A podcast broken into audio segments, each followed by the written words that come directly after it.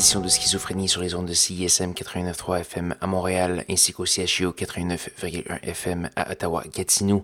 Vous êtes accompagné de votre hôte Guillaume Nolin pour la prochaine heure de musique électronique. Cette semaine à l'émission, une émission bien euh, méandreuse, contemplative, et euh, relativement euh, lente. Donc j'espère que vous allez bien apprécier.